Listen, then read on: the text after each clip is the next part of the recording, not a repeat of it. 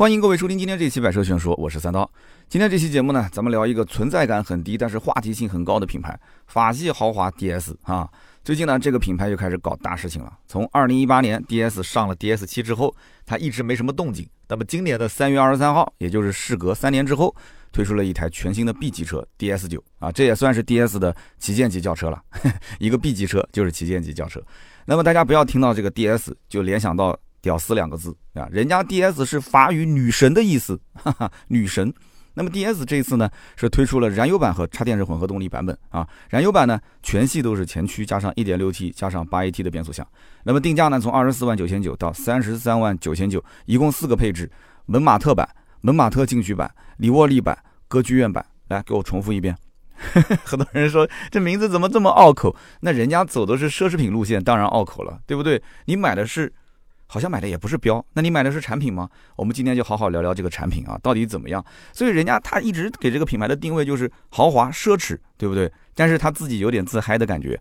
那么 DS 九之前的预售价是二十九万九千九百九十九，没有听错啊，小数点后面四位，二十九点九九九九万。那有人讲这这这你搞那个噱头干什么呢？你小数点后面人家都两位，你为什么是四位呢？谁跟你说人家都是两位呢？那人家特斯拉 Model 3刚开始卖的时候不也是小数点后面四位吗？是吧？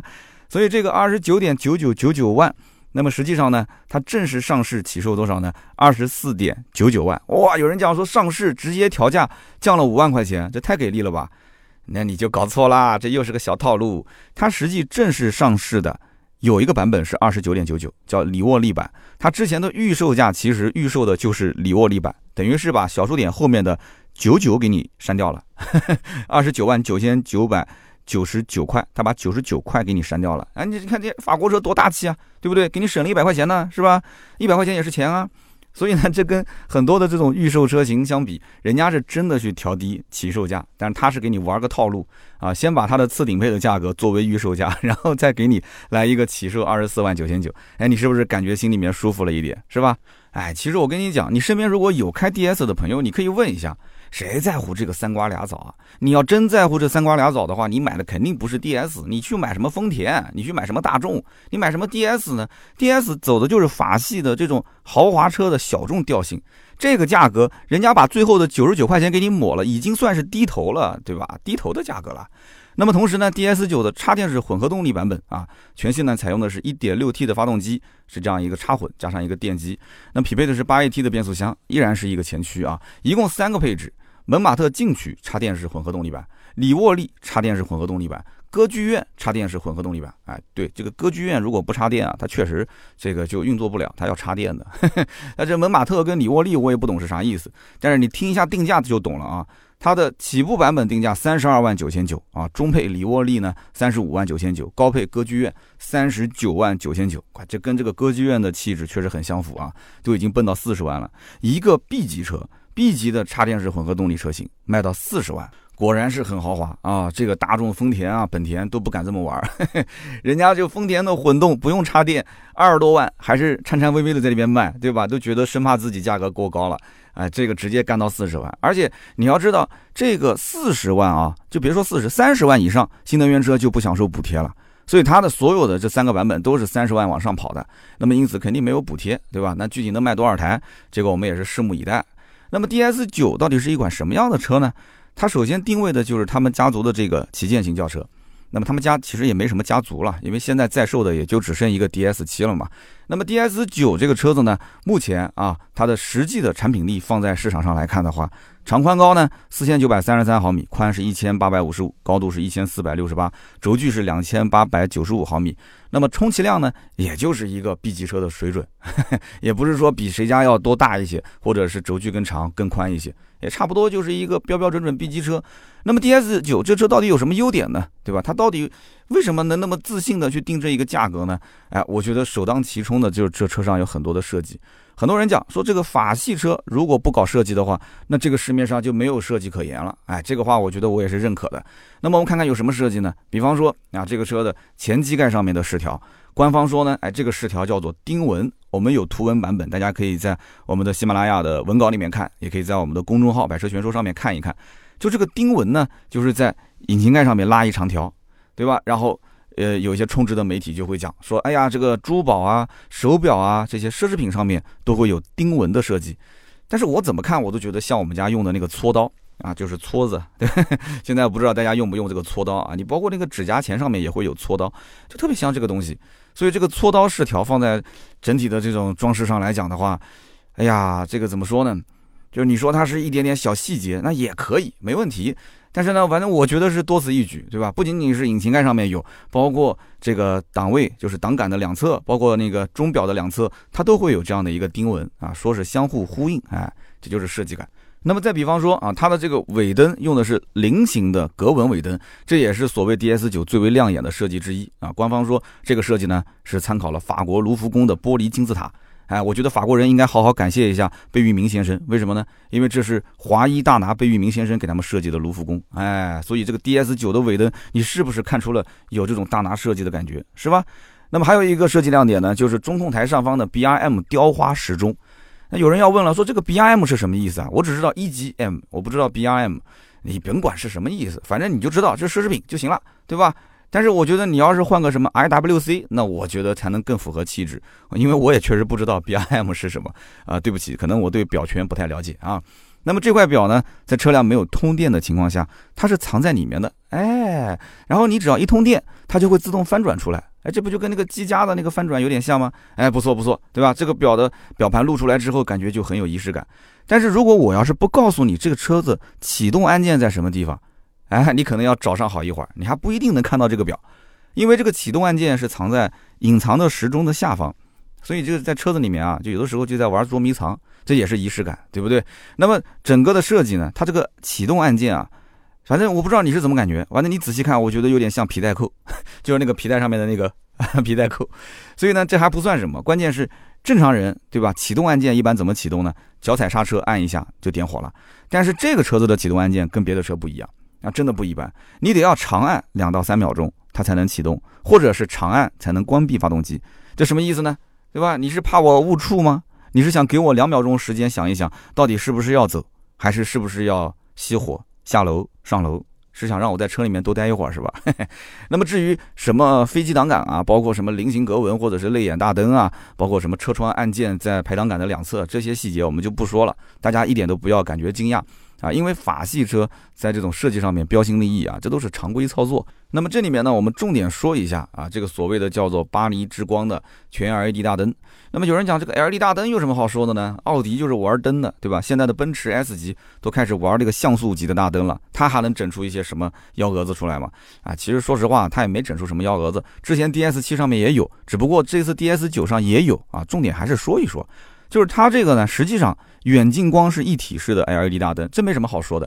但是它在旁边呢加了三颗辅助照明灯，这个辅助照明灯呢其实也没什么用 啊，就是反正你转弯的时候给你辅助照明一下，你的车上那个雾灯，你平时打弯的时候也可以给你照一下。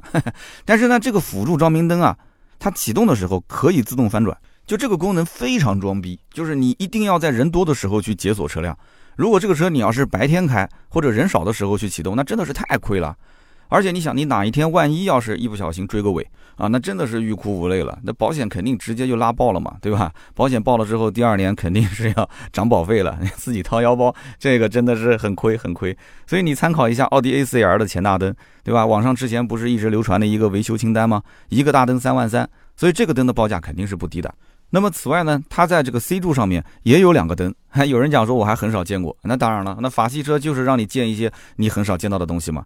那么网上有些媒体，因为可能也是比较少见，说这两个灯呢是转向灯，其实那根本就不是转向灯。C 柱转向灯你给谁看啊？你是给前方的车看还是给后方的车看？你是给两边的车看吗？你说我要转向了，你左边的车稍微让我一下啊？怎么可能呢？这两个是示宽灯。啊，示宽灯。不过呢，我自己不是很喜欢这样的设计啊，我觉得有一点破坏这个车辆尾部的整体性。那么除了设计上的这些啊所谓的优势之外吧，如果你要仔细观察 DS 九的高配车型，哎，你会发现这个车辆的内后视镜的支架上面有一个小小的摄像头。这个摄像头不是什么行车记录仪啊，你要搞清楚，这个摄像头是用来监测路面的，而且只有高配车型才有，叫做魔毯悬架系统。其实这个魔毯悬架呢，也不是什么新鲜的东西，在之前的 DS 七上面呢就已经有过。那么简单来讲，就是通过一个高速摄像头、四个高度感应器以及三个加速传感器进行配合。所以呢，这个摄像头其实就是用来啊分析和扫描前方的实时路况的。这个微调感应器和加速仪就去提供车辆的定位和它的瞬时动态。所以在行驶过程当中，车辆的摄像头模组它会不间断的对前方五米到二十米这个范围之内的路况啊进行扫描和预分析，然后把前方扫描到的这个路面的坑洼和颠簸转化成电子信号，再回传到行车电脑。那么行车电脑再根据摄像头反馈的电子信号，再通过微控制器啊单独调节每一个悬挂的电磁阀。从而在十五微秒之内呢，完成车辆悬挂的一个调整。它的主要目的，我们说人话，就是让这个悬架呢，在该硬的时候硬，该软的时候软，对吧？这个呢，我们一定要能做到，对不对？那么此外呢，很多人都说法系车喜欢用后轮的非独立悬架，所以这个 DS 九它会不会也是用的这个祖传的板悬啊？其实并没有啊，因为之前标致五零八开始，PSA 集团就已经给他们所谓的高端或者是旗舰轿车换成了多连杆式的独立悬架。这次的 DS 九也是一样的，它的主要目的是什么呢？为了提升舒适度嘛。至于什么操控性，哎，你想一想，人家法系车之前就已经跟你说过了，我们家的这个所谓的板悬，其实在操控性和稳定性方面已经做得很好了，对不对？我可以挑战同级所有的车，就像我们之前读过的这个小学的课文《卖油翁》一样的，无他，但手熟耳，是吧？那么在市场上，大家不认这一点，你偏要觉得说后轮独立悬架更高级啊，后轮独立悬架更舒服，对吧？你就是板悬，你就是省成本，你就是减配，你不厚道，你不良心，哼，不买了。所以你看，大家都不买了，DS 的店还剩几家？DS 的产品还剩几款啊？虽然说 PSA 的产品一直被人吐槽，但是我们论设计啊这一点上来讲，确实不错。然后内饰确实很不错，然后它的底盘其实这三项你看，内饰设计、底盘都还可以。这次的 DS 九，你要从这三个点上来讲，其实真没什么槽点，甚至可以说这三项就是 DS 的长板，就是它的优点。而且这些优点你放在同级别的车辆里面，甚至再高一个级别的车辆里面，我觉得它都算是佼佼者。哎，就这个车子吧，它特点非常鲜明，就是我总结呢，这车是从里到外充满着骚气，就非常适合那种就不想与凡人共处于这个世界的消费者。就它那种小众气质啊，独一份。三十万以内，你还真的很难找到其他车去替代这款车型。那么此外呢，我还在网上啊看到有人吐槽说这个 DS 九空间小，这个我就要说你两句了。人家气质给你拿捏的死死的，对不对？那什么什么谢大脚啊，什么赵四啊，是吧？你人家这气质拿捏那么死，你偏要还吐槽人家头发少，你这人家舞跳的好就行了，是不是？是吧？是吧？就所以有时候我觉得真的你要看跟谁比，就是这 DS 九的整体车身的参数啊，其实跟帕萨特差不多啊，然后它的车身宽度、轴距甚至比帕萨特还要再长一些。那如果你偏要去跟那些 BBA 的豪华品牌比啊，你偏要跟那个什么宝马五系、奔驰 E，那我觉得你这肯定是广告看多了啊，你这已经被洗脑了。人家广告是这么吹的，但是实际并不是真的这么去比的。你跟那些中国特供的加长轴距版本车型，那当然它车内的空间相对会小一点，对吧？那么标轴的 DS 九确实讨不到什么好处。那么 DS 九的缺点是什么呢？那我觉得首当其冲呢，还是法系车的老问题啊，就是顶配以下皆盖板，顶配的价格不接地气。不过这一次呢，DS 九啊，它稍微聪明了一点，它开始从次顶配以下才是盖板。所以呢，我们可以看到啊，它的顶配是歌剧院版，太贵了，对吧？将近三十四了。它次顶配呢是里沃利版，二十九万九千九。它的盖板呢是门马特版，二十四万九千九。盖板和次顶配之间差了五万块钱。那么差了一些什么配置呢？这个次顶配版本呢多了一套 L 二级的辅助驾驶系统。那么它还增加了倒车影像，内饰呢有了全液晶仪表，有了十二点三英寸的中控大屏。八色的氛围灯也给了，是吧？座椅呢有加热，也有记忆。那么之前的低配呢是一个仿皮座椅，现在呢变成了一个真皮座椅。那么还有一点呢，就是你要不要那个高配的 LED 灯组？就是我们前面说的叫巴黎之光啊，一点火的时候那个灯自动翻转。你如果要这个，那你肯定至少得是高配，是吧？那么你低配的话，它还是个氙气大灯。氙气大灯啊，二十多万的车，所以你有了那个高配的，你不但是 LED 灯组自动翻转，还有远近光的自适应转向头灯都有了。还有一些地方你是看不见的，比方说低配车型呢是普通的玻璃，那么高配车型呢是双层隔音玻璃。所以这一次呢，我们可以讲啊，次顶配的版本算是比较良心了，但是跟低配比呢，还是差了五万块钱。那你觉得这个五万块钱的配置值不值呢？哎，人家这个是豪华品牌、奢侈品啊！你不要用我们普通品牌的价格，你用什么雅阁啊、凯美瑞啊、亚洲龙这种，你去对比，那这个是不对的，这是不对的。人家豪华品牌，对不对？你觉得这五万值不值啊？你能不能狠下这个心，多掏五万块钱去买一个次顶配？那么再往上看呢，就是顶配三十三万九千九了。这个版本呢，就是多了我们前面说的那个叫做魔毯悬挂，这个是最关键的。那么除了魔毯悬挂之外呢，还有包括自动泊车，还有电动加感应的后备箱，前排也多了无线充电，对吧？前排座椅呢，啊，除了加热以外，包括记忆，它还有了通风，还有了按摩，然后它的后排座椅也有按摩，也有通风加热，而且特别神奇的就是市面上非常少见的后排座椅加热、通风、按摩的基础上，还能把靠背放倒。所以你看啊，往往法系车就是这样，就在一些你意想不到的地方，给你一些很神奇的功能，是吧？哎，这个特别有意思。所以呢，顶配你真的是预算充足啊，你说你愿意为一辆 B 级车啊花费将近四十万，你三十三万九千九如果没有优惠的话，加上税啊、保险什么的，接近四十万了，那你可以去看看歌剧版，为信仰充值，为小众买单，我觉得是可以的，对吧？那么除此之外呢，顶配车型还多了一套十四个喇叭的，叫做 Focal。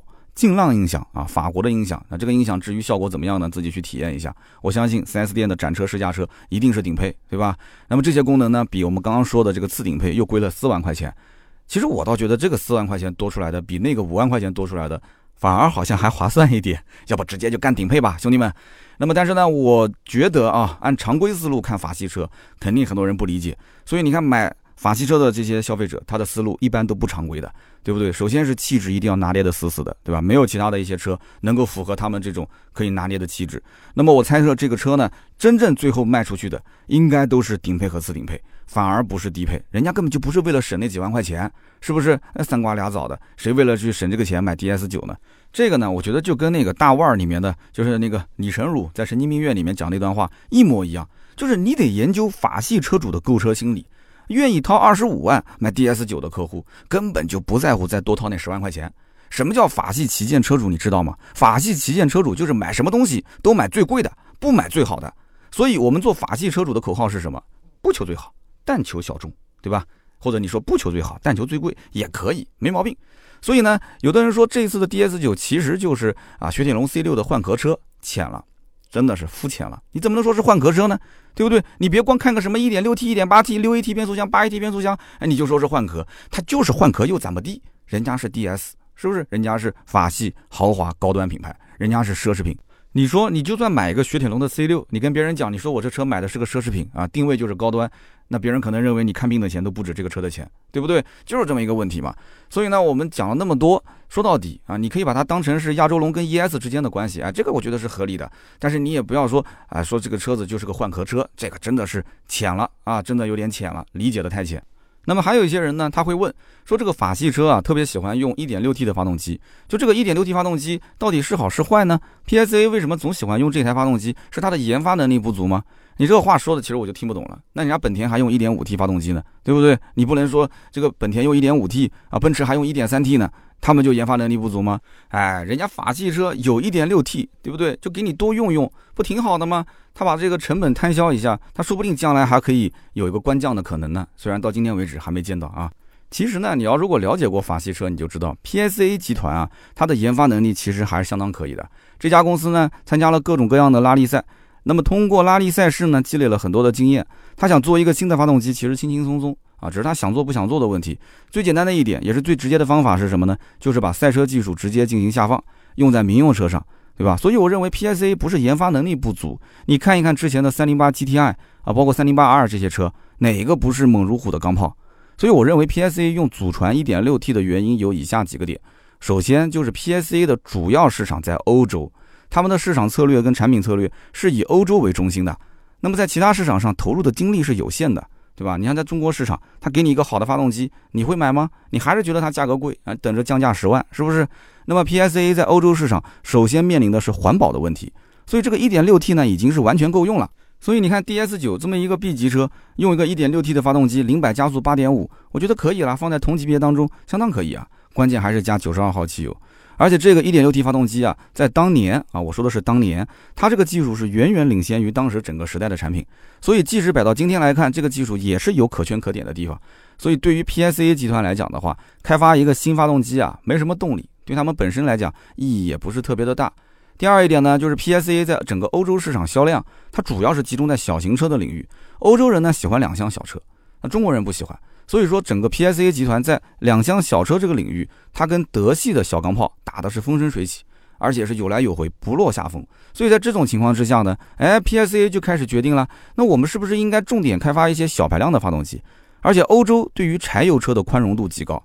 那么 PSA 集团本身在柴油机上的技术储备是相当充分的，所以整个 PSA 集团啊，他们对于汽油机的研发重视程度是低于柴油机的啊。这么一听你就懂了，人家的重心是在欧洲市场。那么第三一点呢，PSA 集团目前对于这一台 1.6T 发动机的调教已经是臻于化境了。如果按照斗罗大陆里面的等级划分，哎，这个 PSA 调教相当于是一点六 T 发动机水平当中的封号斗罗，哎，就连跟 PSA 一起开发这个发动机的宝马也是直呼内行，哎。那么第四一点就是 PSA 集团目前准备朝着高端化、电气化的方向去转型，是吧？他是这么想的啊，我们买不买单这是另外一码事。那么这也是汽车行业整个的发展趋势。所以对于这个 PSA 集团来讲的话，他如果说在分散精力去研究这个发动机，已经完全没有必要了。反而是自家的这个所谓的 CMP 啊、EMP 二的这个模块化平台，还有这个混合动力的发动机，这才是将来 PSA 的开发重点。那么接着呢，我们再聊一聊 DS 九到底有哪些竞争对手啊？跟他们比起来呢，有哪些优势，有哪些劣势？那么如果说啊，按照车型的定位和这个售价来进行划分的话，那基本上就能看到有亚洲龙啊、君越啊、帕萨特啊、迈腾啊这些车型。但是其实 DS 九这种车型啊，你想一想，买它的人会冲着品牌去吗？会冲着这个车的什么保值率啊，或者是省心程度去吗？肯定不是的，他要的就是气质的拿捏。所以说这台车子看上的就是看上了，对吧？他觉得气质相符。那么买丰田像亚洲龙这样的车的人，更多的是什么？他要的还是品牌，要的是保值率，甚至买的是混动，要的是它的这个混动技术。那么同时，君越也好，帕萨特、迈腾也好，这种还是相对是偏 B 级主流车型的。就是买这些车的人啊，还是考虑到有些商务需求，再加上家用。所以这一类的 B 级车主相对都是比较偏务实的，我觉得啊，他们看到 DS 九啊，应该是那种唯恐避之不及的态度。所以你想想看啊，就正经人有几个会去买 DS 九这个车呢？是不是？那么已经提到这几款车了，那我们就拿出来从产品的层面上来讲，稍微的对比一下。那比方说，我们就拿亚洲龙来讲，DS 九的价格已经是可以买到2.5混动版本的亚洲龙了。那么 DS 九的主要优势在于什么呢？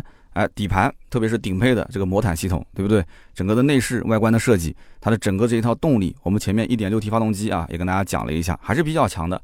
那么亚洲龙主要的优势是什么呢？混动技术独一家，是不是非常先进？品牌的认知度非常高，保有量特别大，服务网点比你多得多得多。所以你想一想，丰田这个标就让人心里面踏实。你再想一想 DS9，对吧？你百度地图都不一定能找到这个 4S 店在什么地方。但是呢，DS9 是一个优缺点非常明显的车。那么大家也都知道啊，它是不可能跟丰田这种信奉八十分主义这样的亚洲龙的车型去对抗的，所以它的销量肯定是亚洲龙的零头中的零头中的零头。那么整个亚洲龙的动力总成，它又分二点零加 CVT、二点五加八 AT、二点五混动加 eCVT 这三种，你都可以进行选择。那么我们看到 DS 就只有一个一点六 T 加八 AT，是不是？这也是它的一个短板，选择性太少了。那么有人讲选择性少，它只要有特点也可以啊。哎，有的时候真不是这样。就是说，这台车如果你一个人用，一个人开，你不用在意任何人的眼光，你自己喜欢就好。那 DS 九你直接刷卡就行了，不要听这个节目了。但是如果你要顾虑很多，又是商用，又是家用，又是长途，又是短途啊，又是考虑后排的老婆、孩子、妈这些人的意见，很多的一些同事朋友的眼光，那可能 DS 九就不是你的菜。这就跟我们去吃火锅是一个道理啊。你比方说，你说我特别喜欢吃辣的这个川味火锅，那 DS 九就是属于这种辣味的川味火锅，它给你的锅底。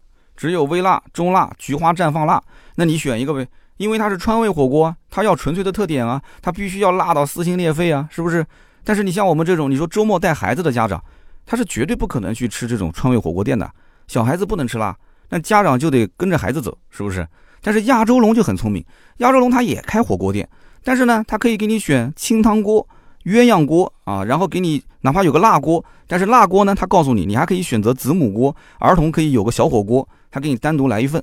就人家是迎合消费者，迎合市场，玩的是技术流。那么即使我觉得说这家店可能食材很一般，也不是那么新鲜啊，口味呢也很一般，但是呢，他生意就是好，就是好到爆，就是到了饭点的时候呢，你领不到号。你看，你看这气不气人？他就是这样。那么其次呢，就是别克这个君越，君越现在主打的是二点零 T。而且基本上只要你到店咨询啊，都是五万上下的优惠幅度。哪怕你看的是顶配艾文尼亚的版本，这个版本二十八万九千八，优惠完的裸车价也就是二十四万不到。如果是按照二十四万的价格，你想一想，你连低配的 DS 九你都买不到啊！DS 九的入门版二十四万九千九，你能说君越的艾文尼亚这个版本它连设计感都没有吗？人家君越的艾文尼亚是走 SVIP 的路线，是不是比不过你 DS 九吗？那么除了价格优势之外，人家首先 2.0T 的版本是吧，动力也不比你差，所以不管是外观内饰的设计，还是配置，还是三大件，还是空间，还是舒适度，甚至包括品牌力，人家都不输你 DS9 啊。所以 DS9 在这种价格屠夫的面前，我觉得真的就不要谈什么竞争力了啊，只能说呃两个车型之间呃只有差异没有差距啊，你只能是这么解释。那么最后呢，就是大众的帕萨特跟迈腾了。相比于这两台非常传统的 B 级轿车，也是销量排行榜就一直都非常靠前的 DS9，你说它有什么优势呢？那你说这车那要不就是 1.6T 的发动机，你跟这个迈腾跟帕萨特的 1.4T 比一比，哎有优势；跟 2.0T 的低功率330的版本比一比，啊这个参数 1.6T 看上去也还行。那么即使你把帕萨特、迈腾的高功率的 2.0T 拿过来，我觉得这个 1.6T 呢是弱了一点。但是哎，人家讲了，我用的是 8AT 的变速箱啊，对吧？你那是双离合啊，有些人还怕双离合。对，有些人是怕双离合，但是看到你 DS 上面用的这一套动力，有些人还是会担心，这万一将来要有问题的话，那大众毕竟那个电跑不掉啊，那你这 DS 的电万一不在了，那出了问题找谁呢？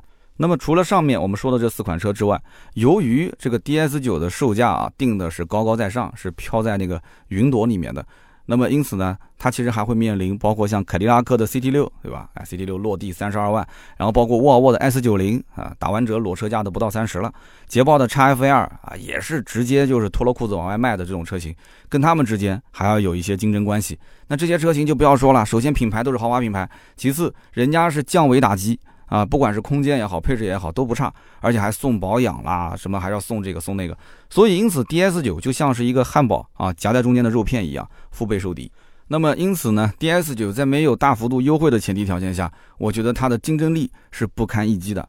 那么具体能优惠多少呢？网上很多人说这车不优惠十万根本不会有人买，我觉得你想多了。你就看看 DS 七，现在 DS 七就卖成这种样子。对吧？整个的经销商就靠这一台车活，人家也没给你降十万啊！你觉得 DS 九能降到十万吗？怎么可能的事情呢？想多了。而且即使降十万，那反而那些原先觉得气质拿捏的不错的人，更不会去买了。人家要的就是这种调性，你不降价反而是好事，对不对？那么我们今天把话题都聊到这儿了。有些人讲说，哎，我觉得我就适合 DS 这样的车，对吧？又很骚气，又很小众。那我想买，可是我又担心这个 DS 的经销商将来到底会不会倒闭？DS 的这个品牌会不会退出中国市场？DS 九这个车今后啊，到底卖的会怎样？其实呢，我们要知道一点啊，在 DS 九上市前很长一段时间，DS 在国内的经销商它只有一款车可以卖，就是紧凑型 SUV DS 七。这个车子呢，是从二零一八年上市。啊，到今年已经差不多三年时间了。那么 DS 经销商在这个期间是经历了大规模的推广。那么到今天，其实已经没有剩下几家了。一个省份的经销商，它的数量可能都敌不过一个品牌在一个城市，甚至在一个城市的某一个区的经销商的数量。那为什么这么讲呢？我看了一下，我们江苏省就三家，对吧？离我们最近的镇江、南京都没有啊，镇江反而有一家。所以我想听听我们镇江的各位听友表达一下你们的态度啊！镇江的听友看来也挺闷骚的嘛啊！哎，DS 竟然在当地还能卖出去几台？我之前我问了一下镇江当地的 DS 店，说 DS 九还没上市就已经是接到了十几张订单。可这个我觉得真的是让我很惊讶啊！就镇江不算什么太大的城市，但是这十几张订单是镇江当地的人订的吗？还是我们这个周边的城市的人去订的车呢？啊，这个我不知道是怎么个情况啊！有没有能给我解释一下的？看不懂。那么，因为我为什么看到这个数据很惊讶呢？是我看了去年 DS 在国内总共销售出了四百二十五台车，所以你告诉我镇江 DS 九已经接了十几张订单，你说我能不惊讶吗？DS 其实已经是一个彻底被边缘化的品牌了啊。那你要说它有没有过高光时刻？有，二零一五年它曾经一年卖出去两万四千六百台车，那是相当可以的。大家可以回听我。今年的二十一期节目啊，法系车的历史，我曾经给大家梳理过，就为什么二零一五年是法系车在中国的一个高光时刻。那么我们之前呢也写过一篇文章啊，就是说南京的一家曾经装修的特别豪华的 DS 旗舰店，然后它倒闭了，这中间的一些背景和原因啊，当时写的这篇文章还被 DS 的官方找过来说，你为什么要写这个呢？啊，你这里面是不属实的，南京其实是有 4S 店的。我就问他那 4S 店在哪儿呢？其实南京只有一家 2S 店。是一家专门做标志的 4S 店带着去做了这个 DS 的售后保养，因为毕竟这个售后啊，只要有客户来，那都是可以挣钱的，对不对？这个嘛，带着做一做啦，无所谓啦。那么有人要问了，说这个买 DS 九的人到底是什么样的一群客户呢？我们就是实际问了一下 DS 店的销售，那么这销售我们也很难找，因为全国没几家了。他们跟我是这样讲的，说其实现在目前收到的订单啊，都是一些雪铁龙、标志的车主，就是法系车换法系车。哎，这个就有意思了。那为什么法系车换法系车呢？你想一想，如果你之前开的是雪铁龙 C5 啊，你说你本来就喜欢法系车，你开了几年下来之后，发现也挺好的。而且法系车的车主啊，他一般这个车型在手上的这个存留时间都会比较长，一般都是五年起步，有的都是六七年甚至更久。然后这些车型呢，你将来要进行二手车置换的时候，你会发现残值惨不忍睹。你到二手车市场上去卖，那没有车商愿意收这样的车，对吧？压价格压的都是非常的低。但是你如果开到了 DS 的店里面，它有一个置换政策，哎，它置换补贴能给你补九千九百九十九。那车子我正常还是按二手车价格给你进行置换，那这样一算的话，那不就讨了巧了吗？其实是因为新车没什么优惠啊，当然这是我们悄悄的讲啊。那么这样的话，他发现我加一点钱，我也不要去买什么雪铁龙 C 六了，雪铁龙我也玩过了是吧？那标致我也玩过了，那我直接就玩一个 DS 吧，这我没玩过，气质也不错，二十四万九千九到三十三万九千九，他可能脑子一热，直接就上到顶配了是吧？哎，有这种可能，所以呢，4S 店的销售跟我们讲，目前来讲置换的法系换法系非常多。那么网上呢有一些评论，我们也可以看到啊，就侧面能了解车主啊、主流消费者的一些声音。就大多数人觉得这个车还是太贵。DS 呢说我是一个豪华品牌，但是呢，我相信在绝大多数的 B 级车的消费者啊、主流消费者当中，人家根本就不认你是什么豪华品牌，人家甚至都觉得你根本都不如什么本田、丰田这些车。所以你看，我今天我连凯美瑞、连雅阁我都没提过，因为凯美瑞、雅阁的价格比它便宜，而且根本就不需要跟它去打，不需要去跟它竞争。销量不是第一就是第二，所以呢，我今天呢就拿出几个稍微贵一点的啊，什么亚洲龙啊这一类的车子啊，给它陪衬一下。那即使这样陪衬下来，你会发现这台车定价还是高，所以以至于很多人会认为这台车子不优惠个什么十万八万，根本不会考虑。它的溢价溢的太多了。但是我还是那句话啊，这台车宁可不卖，它也不会给你优惠那么多的。不过大家想一想啊，这 DS 的厂家领导也不是大傻子，人家也知道这个价格肯定是高的，那他为什么还要定这么高的价格？这不就是作死吗？我们就不说这个产品力、性价比，或者说它的保值率，我们这些都不聊。很多人单是看这个车的销售网络，它不是每个城市都有，甚至可能你周边城市都没有，这就已经劝退了很多的一部分人。那万一呢，隔壁的城市的 4S 店也消失了怎么办？我总不能说跨个省到其他省份去为了一次保养吧？所以大多数的人一想到这一点都不会去买。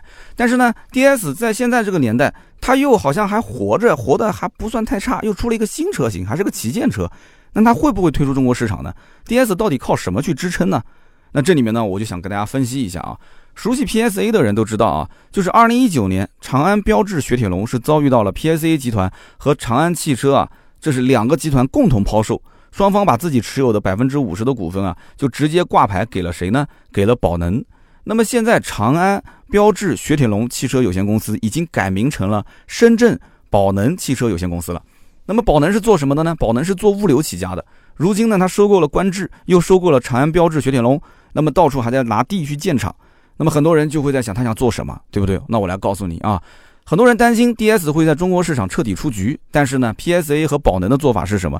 他是把国内的工厂作为 DS 九的生产基地，把这个车子生产完之后呢，返销给欧洲。这样的话可以充分利用目前闲置的产能，因为在中国销量实在是太少了，而且呢可以养活工厂、养活工人，这是最主要的原因之一。第二一点呢，就是他将欧洲市场作为重心的话，他对待国内的销量就可以比较佛系了啊，就是无所谓，你爱买就买，不买就不买，你实在不买，将来实在这个销量特别低，那我就停产。对不对？我停产完之后，我直接做个外销车型不就行了吗？所以目前来看，DS 暂时没有退出中国市场的一个征兆。那么，毕竟 DS 现在全球销量啊，其实一年也可以卖到四万多台。哎，你看啊，大家是不是没想到这台车还是有很多国家的人他是认可的？那为什么有的国家的人他就认可这个牌子呢？其实 DS 在法国它确实是豪华品牌，人家是总统座驾。DS 的历史可以追溯到五十年代。它是早于八十年代才创立的，像什么雷克萨斯啊、英菲尼迪啊、讴歌这些品牌，在欧洲市场，什么日系豪华品牌根本不值一提。我们曾经有一个听友啊，他当时留言不是说了吗？他在荷兰的阿姆斯特丹，他想买一辆雷克萨斯，但是呢，觉得这个品牌在当地认知度太低了。他如果开到乡村去，很多老头老太都不一定认识这个车，是吧？所以你想一想，DS 在欧洲的认知度还是非常高的。而且这个车型，你回顾它的历史，人家也是曾经啊制造出了第一台使用油气混合悬挂系统的车型，它的技术水平是没有问题的。但是首先，DS 它原先只是雪铁龙的一个高端系列，这个我们要说清楚。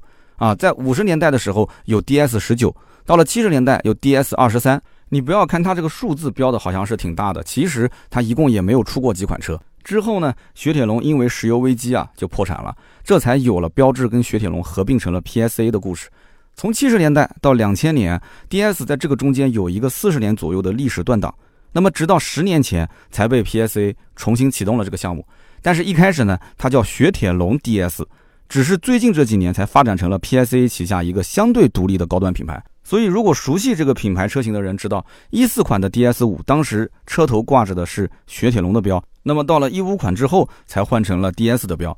所以呢，我们讲这个品牌有没有历史呢？它是有的，但是中间是断代断了将近四十年，然后同时重新启动之后，是被 PSA 集团啊重新包装成了一个所谓的豪华品牌。所以这个车子，我讲，你除了法系车的死忠粉丝，可能没多少人知道它的背景和历史。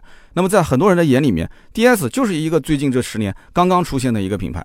你说是豪华品牌，谁知道呢？豪华品牌你要有历史传承啊，你中间断了那么多年，所以你定个这么高的价格，我觉得只能是自嗨。你说奢侈品，什么叫奢侈品？它之所以奢侈，是因为它那个标特别值钱。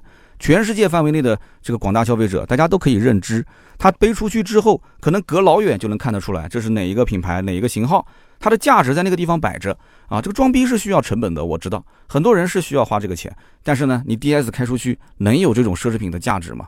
那么另外我们要知道，豪华品牌什么叫豪华？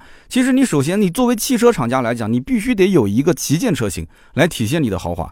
但是呢，我们看到 DS 到今天为止，也就是做到了一个 B 级车。那它的这个 D 级车呢，全尺寸的 SUV 呢，性能车呢，这些它都没有。我们就不拿 DS 去跟所谓的奔驰去比了。那奔驰人家迈巴赫系列、AMG 系列，针对豪华、针对性能，它都有自己的子品牌，这个我们就不谈了。我们去看一看二线豪华，它能比得过吗？我们就拿凯迪拉克来说啊，人家有玉皇大帝凯雷德，人家曾经有过 CTSV 这样的性能车。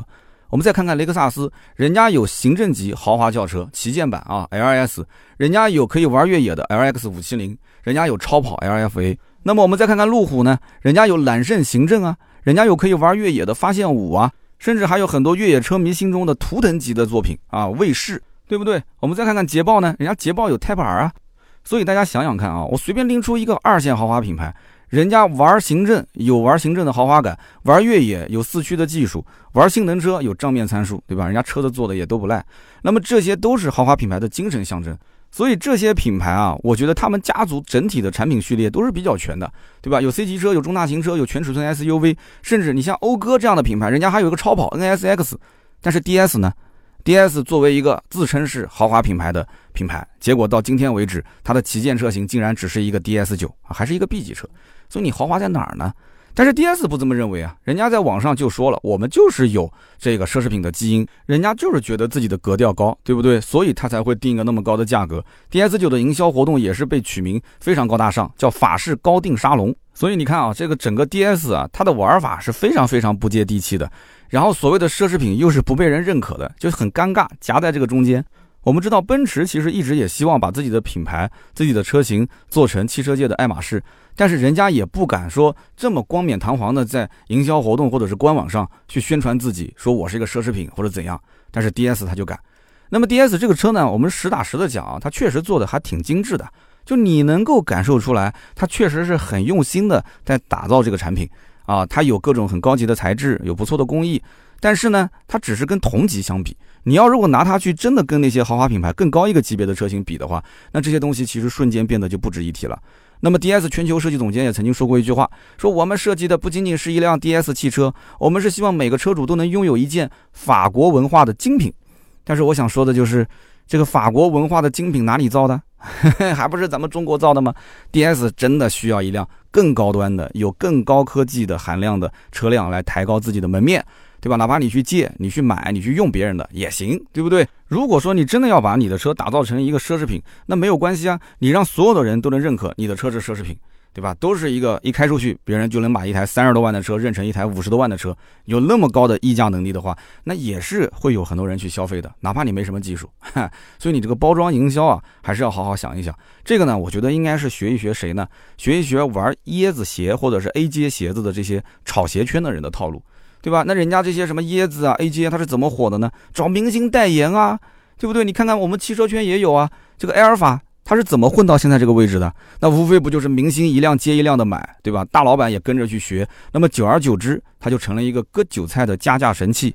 那么 DS 现在销量本来就不多，那你想一想，你干脆不如发售一个什么所谓的限量版，你本来也卖不出去嘛，你就说限量不就行了吗？然后给一些流量明星啊，人手发一辆车，然后用明星效应去带动这个所谓的限量单品，用这种模式来卖，这说不定还有一线生机。哎，可能以后人家就不炒鞋了，去炒车了，是吧？那么这个车子呢，又不容易被仿造。那莆田嘛，它可能能仿造出一比一的高仿鞋，那车子肯定不可能一比一高仿出来的。那么同时呢，其实从厂家的内部定位来讲的话，DS 的定位是非常高的。但是你在实际的市场层面来看，这个产品又没有跟标致和雪铁龙拉开一个段位，甚至是一个段位以上。所以 DS 九呢，它没有跟啊标致雪铁龙的车完全拉开差距，发动机啊、变速箱啊这些大家都在用，都是一样的。然后同时内饰啊、外观啊，你只是加了一些点缀，并没有说完全能够感觉到就是它的豪华感能够那么那么的有大的区别。那有人讲说，那丰田凯美瑞啊，包括亚洲龙啊、ES，感觉好像也没有本质的提升。但你要知道，雷克萨斯的品牌的认知度是非常非常高的，就是很多人觉得说我买雷克萨斯，它就是全进口的。而且人家好歹是对吧？什么六年十二万公里啊，或者四年十万公里啊，免费保修保养。那 4S 店毕竟不像你这个网点那么少啊，那服务一直听说都不错啊，而且返修率也非常低。所以 DS 在某种程度上来讲，它无法满足车主想要的那种所谓的鄙视链，它要站在鄙视链的高端，它有一种那种啊比较这种优越的那种感受，它没有这种感受，所以它只能是以小众的形式存在。所以买一个豪华品牌，你能让车主啊所谓的照顾面子，或者说让他内心膨胀，让他会有一种优越感，你这个 DS 是完全给不了的，那只能是给一种小众感觉啊，气质拿捏的还是挺好的。那么最后一点呢，就是文化差异的问题。所以我一直觉得 DS 这个品牌啊，可能还是这个老外是主导这个产品的。那么老外毕竟啊，跟咱们中国人啊是有一些文化差异的，特别是像在欧洲，像法国这样的国家，他们非常推崇小车，所以他家庭里面宁愿每个人开一辆小排量的车，也不会说全家合用一台啊，看上去所谓更加高大上的这种大车 B 级车，所以他们玩 B 级车是没有什么经验的。那么 A 级车甚至 A 零级车，这是他非常擅长的地方。所以，像 DS 九这样的车子，你要如果放在法国、放在欧洲市场，它可能的确是一辆大车了。但是，你要如果把它放到美国市场，那这是啥啊？这都是美国车，都是玩大 V 八的，对不对？那么，在中国市场也是差不多。B 级车呢，说大不大，说小不小，但确实是一个能给很多家庭带来幸福感的车型。但是，说一千到一万，还是那句话，就是 DS 九只适合少数人。那么，这个车型呢，确实也是非常的挑客户。对吧？DS 九这车能不能买？我的观点也是非常简单，就是你第一眼被它迷倒，你觉得这个气质拿捏的非常好，那么这是一个赏心悦目的车，你的预算啊，你的钱包也都能接受，那是可以买的。但是对于主流消费者来讲的话，这根本就不用我来劝，对吧？我相信很多人看了一眼就唯恐避之不及了。这个车子的优缺点非常明显啊。那么商务呢不够稳重，家用呢又太过标新立异，它完全跟我们很多的消费者这种讲究中庸之道啊八十分主义，它是相违背的。但是你还要知道一点，就 DS 这个车有一个特别好玩的地方，你开出去之后呢，你说这个车值三十万也行，因为别人也不懂。你说你这个车子呢，也就是十来万买的也可以，你想装低调。那么在大街上呢，你看到奔驰，你会觉得说，哎，这哥们可能挺有钱的，应该是一个啊比较这个富裕的家庭。那么你开个本田的雅阁啊、凯美瑞，那大家会觉得说，哎，你可能是个中产，对吧？那么你开个 DS 九。那大家除了觉得你这个人可能挺骚气的啊，挺特别的，他也看不出你是什么身价啊。玩 DS 九的人，你就要享受这种众人皆醉我独醒的感觉。就如果你是这样的客户，那的确是可以跟着导航定位去找一下这个 DS 的 4S 店，看看这个车。但是你一定要提前打个电话问一声，你不要去的路上发现这家店其实已经倒闭了。好的，那么以上呢就是本期节目所有的内容，感谢大家的收听和陪伴，也欢迎大家呢在节目下方留言互动啊，一起聊一聊你眼中的 DS 到底是怎样的。留言评论呢是对我最大的支持，我也会在每期节目的评论区抽取三位，赠送价值一百六十八元的芥末绿燃油添加剂一瓶。下面呢是关于上期节目的留言互动环节。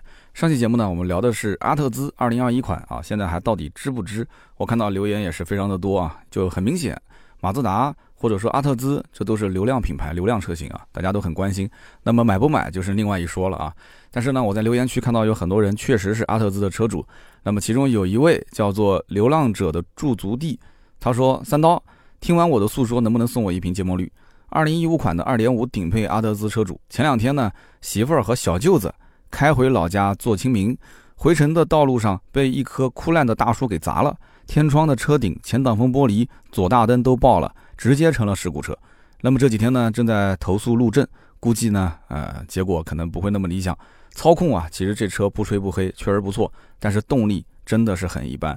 我的下一台车呢，肯定就不是马自达了。我觉得我要买一个品牌更成熟的车型。那这是我心塞的一天。其实说实话啊，我一开始觉得，前两天媳妇儿和小舅子开回家做清明，我当时就愣了一下。我在想，这个媳妇儿和小舅子是什么概念啊？我当时在想，这这这有点奇怪啊。后来一想，哦，小舅子媳妇儿那应该是姐弟是吧？呃，这个就没什么问题了，因为回家扫墓嘛，对吧？姐弟，嗯。那么同时呢，这个呃一棵树把这个车子给砸了，你应该庆幸什么呢？就是家人身体无碍。我相信你既然能这样留言，就说明这个家人肯定是没有受到什么伤害，对吧？这个我觉得是阿特兹给你挡了一次灾，你应该这么想。所以呢，按我的想法，阿特兹是属于你的福将，它是可以给你挡灾的。你应该是把这一台事故车直接处理掉，然后再买一辆新的二零二一款的阿特兹，哎，这就对了。我们以前在卖车过程当中遇到过很多这样的事情，遇到了一个大事故，结果呢，这个车子救了他一命，人家直接就把车子拖到 4S 店置换掉，然后换一辆同款的新车。甚至啊，连颜色都是一模一样，就是很多人就很迷信这个东西，他就觉得这个呢是能给他带来好运的，这不是一件坏事啊，对不对？人没受伤那是最好的一个结果了。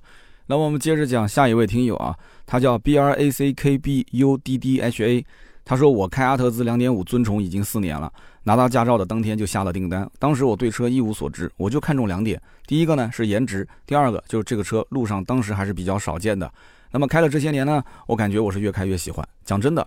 我最不能理解的一点就是为什么几乎所有的人都是吐槽它的动力不好。这些年不同的车我也开了不少，但是我真没觉得阿特兹的动力差。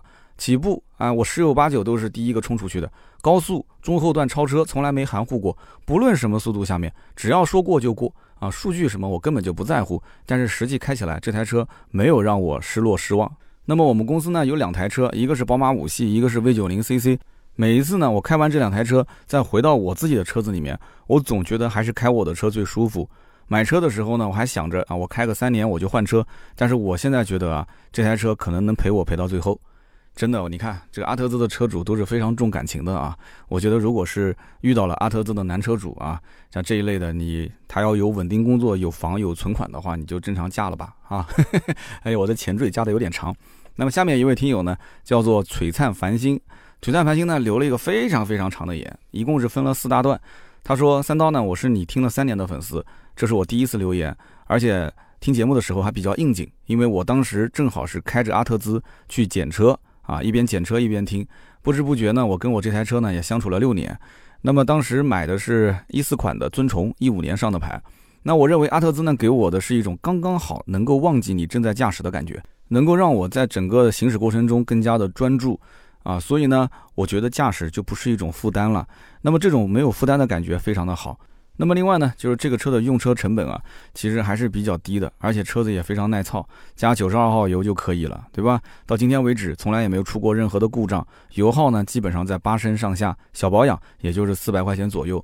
但是呢，也有一些地方值得吐槽一下，比方说它这个十九寸的胎啊是比较贵的。另外呢，就是如果你是在地库启动这个车辆，发动机的噪音比较大啊，我曾经点火的时候，直接旁边地库里的车子就报警了。那么后排空间呢也比较小，整体的隔音也不是很好，还有就是 A 柱啊会遮挡一点点视线啊，这些都是一些槽点。那么我是从手动挡换到了 A 级车，再换到阿特兹。那么即便是当年 N 多人都劝我不要去买这款车，我还是很庆幸自己最后坚持了自己本心。那么直到现在，再换车的时候，也有很多人劝我说把这台车卖掉，我还是毅然决然，我觉得要把这台车留下来，因为当我一个人的时候，我还是会开这辆车，让我感觉非常好。那么另外呢，他说他本人啊是在西安，非常神奇的就是西安的马自达的车特别的多，希望三刀呢今后也可以聊一聊各个城市和汽车品牌背后的渊源和故事。其实。西安为什么马自达的车子多？这个问题啊，我们老听友肯定都知道。我曾经在节目里面非常详细的讲解过这件事情。因为当地啊比较有影响力的一些媒体，曾经就是大肆宣传过，说什么如果有人介绍你买涡轮增压的车型、双离合的车型，你就跟他绝交啊！这个人是害你的。所以好多人在互相的啊口口相传的时候都说啊，这个涡轮增压车型跟双离合车是不能买的。那马自达的车正好两个都不沾啊，它是自然吸气加 AT，所以在当地啊，马自达的车的售价也是非常非常的高。这个有机会呢，我们可以再聊一聊啊，没关系，各个城市的买车风格确实都不一样。好，那么以上三位呢，就是上期节目的中奖听友，也是感谢各位啊，虽然没中奖，但是呢，积极留言的听友，我们每期节目还是抽三位，每位赠送价值一百六十八元的芥末绿燃油添加剂一瓶。那么今天这期呢，我们就聊到这里。大家如果说想要加入我们粉丝群，可以添加微信四六四幺五二五四，同时呢，你也可以关注关注我的微博“百车全说三刀”啊，我的微博每天都有十几二十条的原创内容。那么我们这周六再接着聊吧，拜拜。